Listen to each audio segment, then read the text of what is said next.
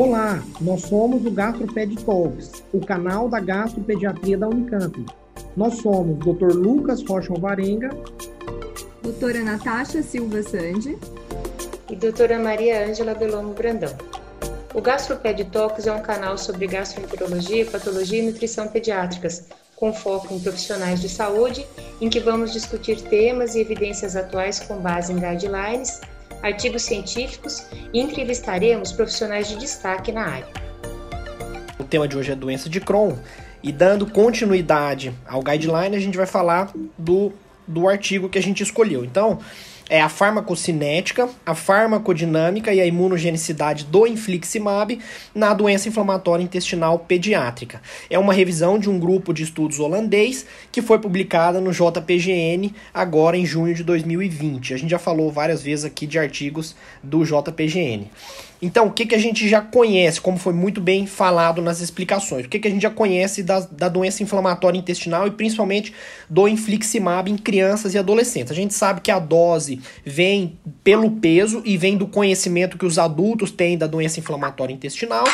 Usamos 5 miligramas por quilo na indução, na semana 0, 2 e 6, e usamos 5 miligramas por quilo na manutenção de 8 em 8 semanas. Como foi falado, o nível sérico, o nível terapêutico gira em torno de 3 a 7 nanogramas por ml.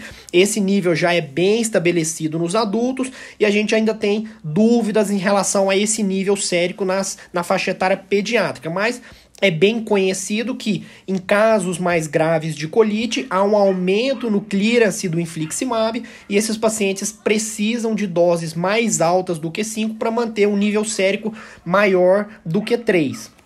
E o que a gente tem de novidade nesse, nesse artigo? Então, crianças maiores, isso quanto menor a criança, maior é o clearance da, do infliximab e esses pacientes a gente sabe que precisam de doses maiores ou de intervalos menores na manutenção para que se mantenha um nível sérico pelo menos maior do que 3. E o infliximab em monoterapia, quando utilizado em monoterapia, a gente sabe que cada vez o infliximab é menos utilizado em monoterapia nos adultos, principalmente na pediatria, isso também vem se estabelecendo, mas que quando ele é usado em monoterapia é necessária doses mais altas do que 5 miligramas por quilo para manterem os níveis terapêuticos adequados. Então, esse conceito do TDM é um conceito recente que foi publicado, eles começaram a estudar e falar sobre esse conceito em 2015, 2016, e foi bem forte nessa publicação da ESPGA e da ECO, que são os grupos europeus de estudos, né, tanto de gastro quanto de doenças inflamatórias intestinais, que foi publicado em 2018 eles estabelecem esse valor de 3 a 7 para os adultos e eles, eles eh, citam e frisam que esse valor é capaz de induzir uma, re, uma remissão clínica e endoscópica, mas ainda fica essa dúvida e esse questionamento em relação à pediatria. Quais são os valores ideais, para qual idade e para qual dose de infliximab a gente precisa ter para adquirir, tanto na indução quanto na manutenção, para adquirir esses possíveis valores ideais de monitorização. Então, como todos sabem, a, o fator de necrose tumoral alfa é uma proteína, uma citocina inflamatória que está presente em várias vias inflamatórias das lesões intestinais da doença inflamatória intestinal. E o infliximab é um imunobiológico, um anti-TNF-alfa, que é um anticorpo monoclonal quimérico de humano e de ratos, de murinos, uh, do IgG1, ele foi começou a sua utilização recentemente, na década de 90, tem 30 anos aí de experiência, mas as crianças começaram a utilizar o infliximab quase 20 anos depois da sua utilização nos adultos. A experiência na pediatria é muito pequena, então tem menos de 10 anos de, de experiência é, do uso de infliximab. E o clearance do infliximab depende de vários fatores, da gravidade da doença, depende do aumento da permeabilidade intestinal das lesões inflamatórias causadas pela doença inflamatória, depende da quantidade maior ou menor de produção dos anticorpos contra o infliximab, depende do uso concomitante ou não, ou prévio, ou concomitante mesmo de outros imunomoduladores, e em relação à idade, há um questionamento aí se tem ou não efeito. A gente sabe que na, o uso do infliximab na artrite idiopática juve, juvenil, por exemplo, há uma relação inversamente proporcional com a idade, mas na doença inflamatória intestinal isso ainda é questionável.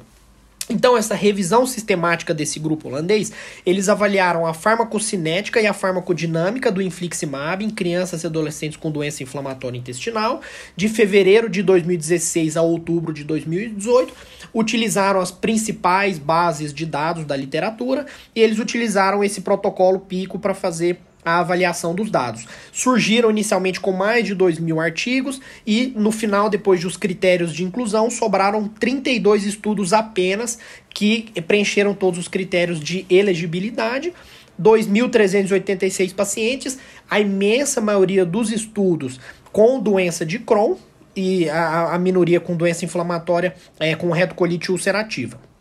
E aqui é um gráfico muito interessante do comportamento dos níveis terapêuticos do infliximab durante a indução. E aqui a indução, todo mundo com 5 miligramas por quilo. Então, há um comportamento bem específico que a gente precisa ter em mente quando a gente vai fazer a indução com o infliximab, que os níveis séricos terapêuticos começam mais altos, há uma queda na segunda, terceira é, fase da indução, depois esses níveis aumentam e é o melhor momento terapêutico é a melhor janela terapêutica e com as melhores respostas entre a, a segunda, terceira dose da indução com o começo da manutenção. E depois há uma queda natural dos níveis séricos de infliximab e aí é o momento que a gente precisa ter um pouco de cuidado com esses pacientes. E aí entra a manutenção. A manutenção foi mais difícil de avaliar porque os estudos com a manutenção são bem heterogêneos. As doses variaram bastante, o intervalo de, de aplicação do infliximab variou bastante entre os estudos e, consequentemente, os níveis séricos terapêuticos de infliximab também tiveram uma variação muito importante.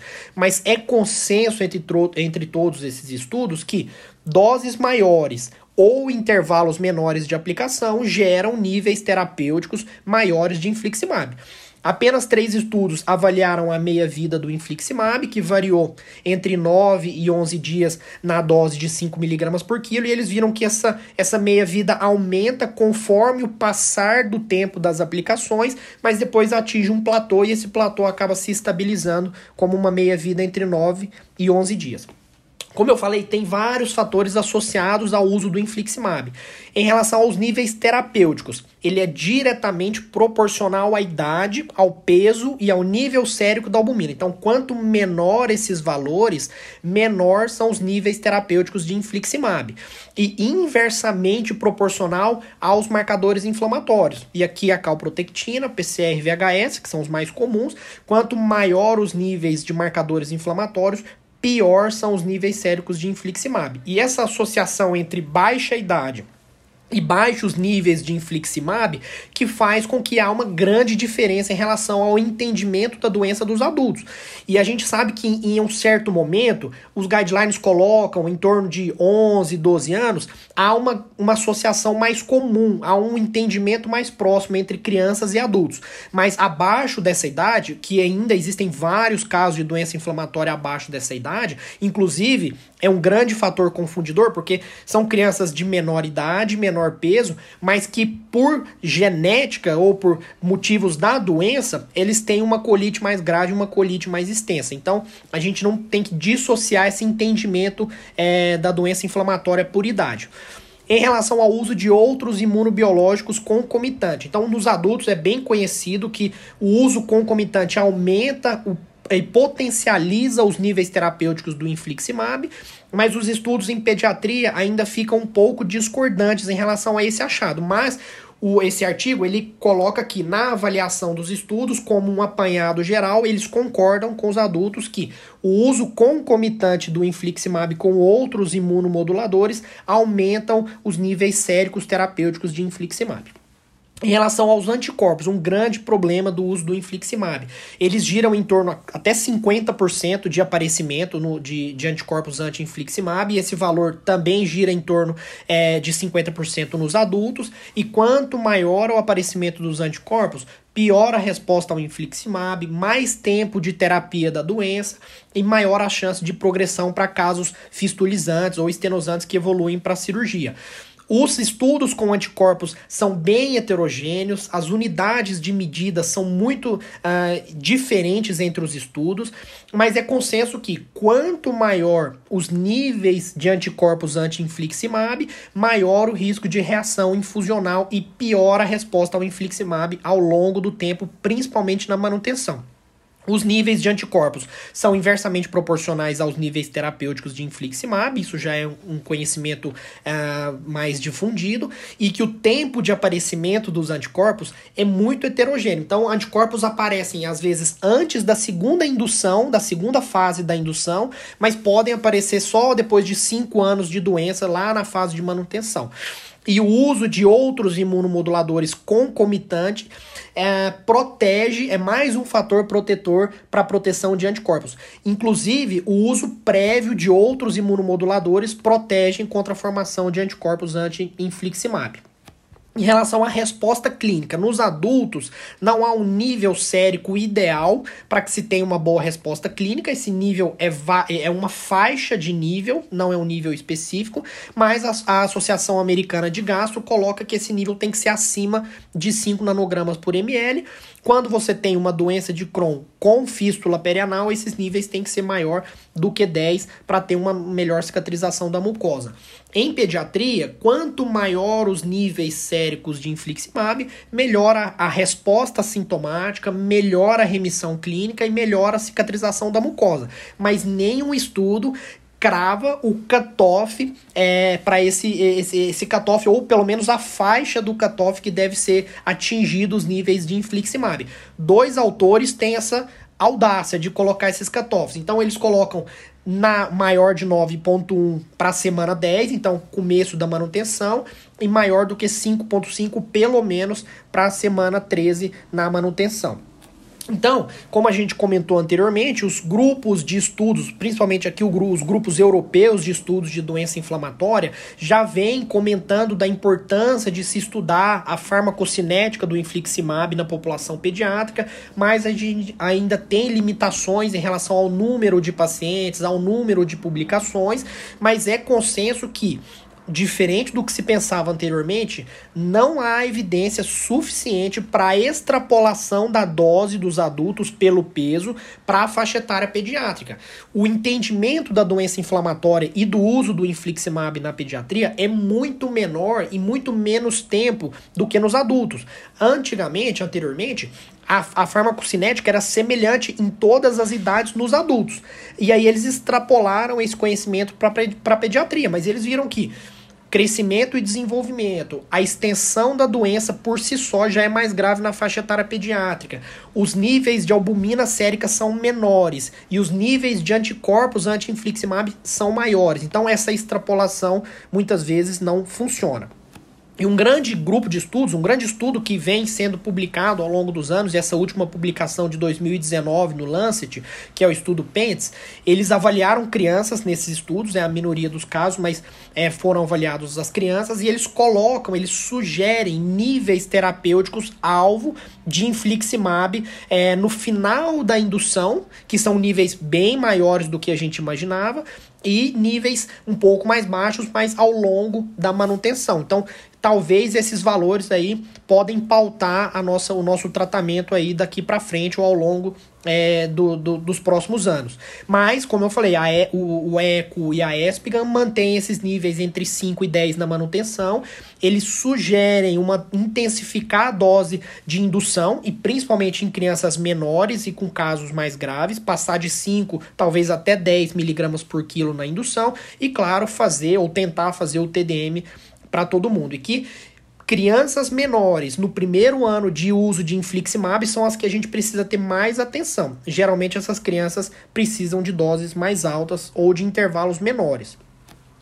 Os esforços atualmente, e é bem interessante a colocação do artigo em relação a isso, nesse momento agora, é melhorar a análise do nível terapêutico e análise dos anticorpos. Então, métodos bioquímicos ou métodos é, de tecnologia molecular para que a gente tenha uma dosagem mais fácil, mais difundida, mais rápida. Então, a técnica de ressonância por fibra ótica pode uh, alterar esse tempo para 20 minutos. Então, resultados muito rápidos e que a gente consegue uh, ajustar os níveis de drogas ou os níveis séricos da droga baseado no, no aparecimento ou não dos autoanticorpos, dos anticorpos contra o infliximab. Claro, a gente ainda está galgando conhecimento em relação a esse tema, os, os, os conhecimentos e os centros que fazem essa tecnologia são muito limitados ainda, mas na faixa etária pediátrica é importante, resumindo como uma, uma mensagem final, que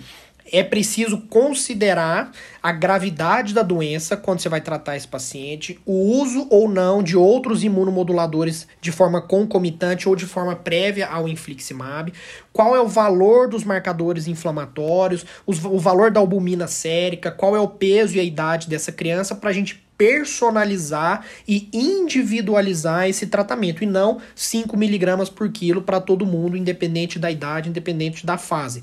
E que muito do entendimento da doença inflamatória intestinal das crianças é sim semelhante aos adultos, principalmente depois dos 11, 12 anos de idade, na adolescência, mas que as crianças mais jovens têm uma doença que se comporta totalmente diferente dos adultos e quanto mais uh, jovem essa criança, mais cuidado a gente precisa ter em relação ao tratamento uh, dessas crianças. Então, é esse o entendimento que o, que o artigo traz. Obrigado por nos acompanhar. Esse foi um episódio do Gastroped Talks. Estamos no Instagram, gastroped.talks, no YouTube, Gastroped Talks Unicamp, e também na forma de podcast. Até o próximo!